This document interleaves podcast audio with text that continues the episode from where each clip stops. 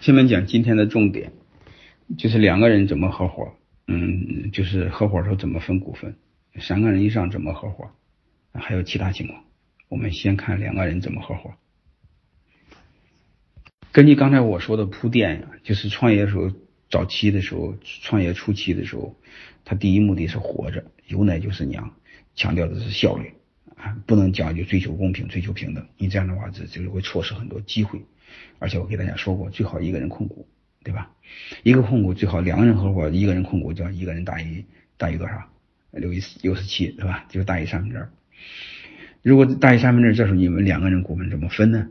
其实就这么个分法，要么两个人一九分，两毛，要么二八分，最坏多少呢？三七分啊，十六分都不可以哈，五一四十九分更不可以，五五分更不可以。好吧，但是你会发现，我们江湖上拍两个鸟合伙拍脑袋，闭上眼睛就会一半分，对半分或五一四九分，这些都是错的啊！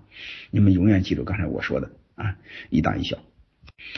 然后大家如果不信，我再给大家讲讲几个小案例，你你们就知道了。你这两刚才我一再讲，两个人合伙创业就像两个夫妻是一个道理。所以你会发现夫妻两个人都很强的话是不可以的，嗯，那日子就没法过。所以最好的情况下就是一大一小，一强一弱。另外一个人比较崇拜那个，这事就好办，对吧？所以话，他夫妻背后是一样的。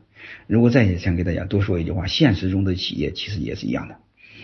你比如海尔，嗯，你比如联，嗯，那个那个那个联想，嗯，你比如华为，啊，包括海信，你会发现，嗯，还有娃哈哈。我不知道大家有没有注意，他两个创始这些机构的创始人都是一男一女。一男一女是典型的一强一弱啊！如果大家不能理解，我再给大家分析一下，就是为什么不能两个人合伙不能平分，就是不能五十对五十，五一对四十九，因为这样的话两个人说了都算，两个人都说了不算，一旦产生矛盾，他就会狗咬狗啊！狗咬狗的结果是什么？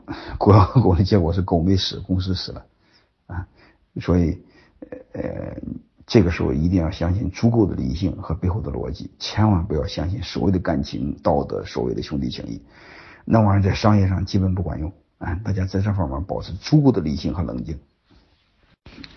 留给大家几个思考题，就是如果你们现在嗯两个股合伙人分股份分错了怎么办？你比如现在你们就是五一四十九分的，或者五十对五十分的，或者是四十对六十分的。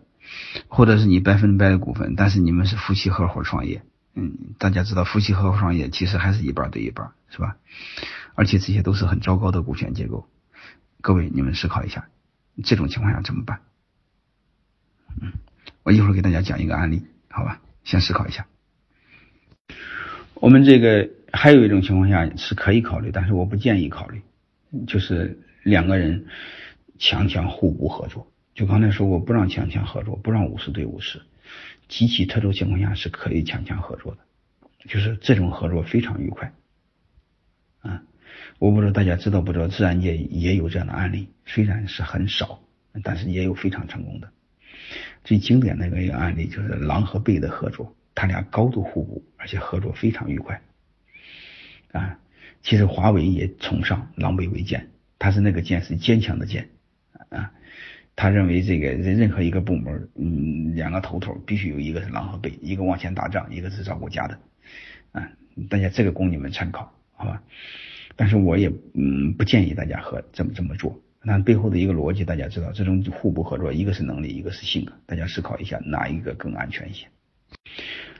另外，我再大家为什么不建议大家做呢？大家再思考一个问题就知道了。如果你的性格很强，一个和一个性格很弱的合伙，对吧？但是你一定要想想，性格很弱的那个合伙人，他家里那位的性格是怎么样的？你背后的对手其实是谁？啊，这就是我为什么不大家不建议大家强强互补合作啊。但是江湖上有成功的案例啊，看一个成功的案例，就是潘石屹和张欣，他的老婆是互补合作。他说他俩就是他不建议找同学，因你同学要会都会，要不会都不会，他他他不佩服你。他说他的老婆就是互补，一个是从西方来，一个从西北来，一个是土鳖，一个海龟，他俩一看就对眼，哎，这个是可以的，哎，这就是互补合作成功的，好吧？嗯，还有一些小的案例我就不讲了，但是你们也我不建议你们去采用，就是除非有共同的信仰，这是可以的。你比如宝洁啊、安利啊、谷歌呀、安雷曼兄弟啊、高盛啊，他们有共同的信仰，是可以五十对五十合作的。但是目前在中国，我给大家的一个建议是，哎，有时候中国人说起信仰来，嗯，他不准啊，好吧，下面省略好几万字。